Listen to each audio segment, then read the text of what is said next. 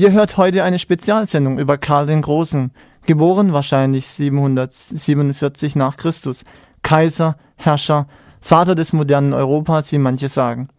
Wie aber war Karl als Privatmann? War er grausam, hatte seine Kinder geschlagen, oder war er großmütig und sanft, hatte er überhaupt Freunde?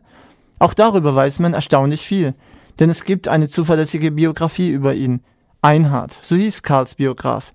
Die beiden waren sogar befreundet. Und trotzdem nimmt er in der Beschreibung Karls kein Blatt vor den Mund. Professor Matthias Herweg ist Mittelalterexperte am KIT und weiß mehr darüber. Das ist bei frühmittelalterlichen Figuren immer das Riesenproblem. Wir haben ein massives Quellenmanko. Wir wissen über Karl den Großen vergleichsweise viel, weil wir eine wunderbare Quelle haben, die auch als relativ glaubwürdig gilt. Das ist Einhards Vita Caroli Magni.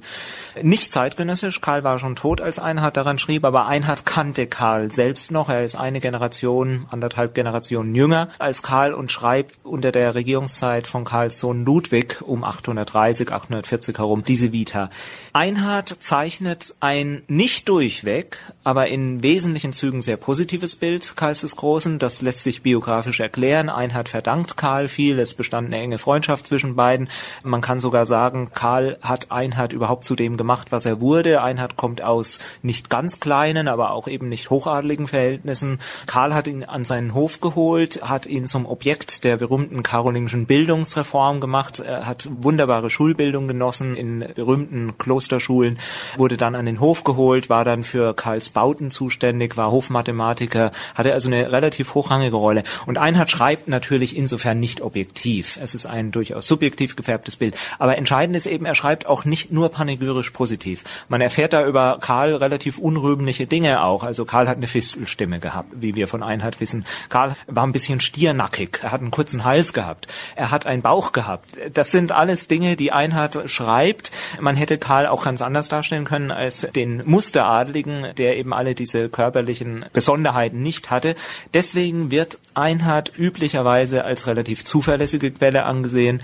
Wie Karl im privaten Umgang war, wissen wir auch eigentlich nur aus dieser Quelle. Also er muss ein absoluter Familienmensch gewesen sein. Es gibt bei Einhard auch die Stelle, er habe seine Töchter ganz ungern nur verheiratet, um sie immer um sich zu haben.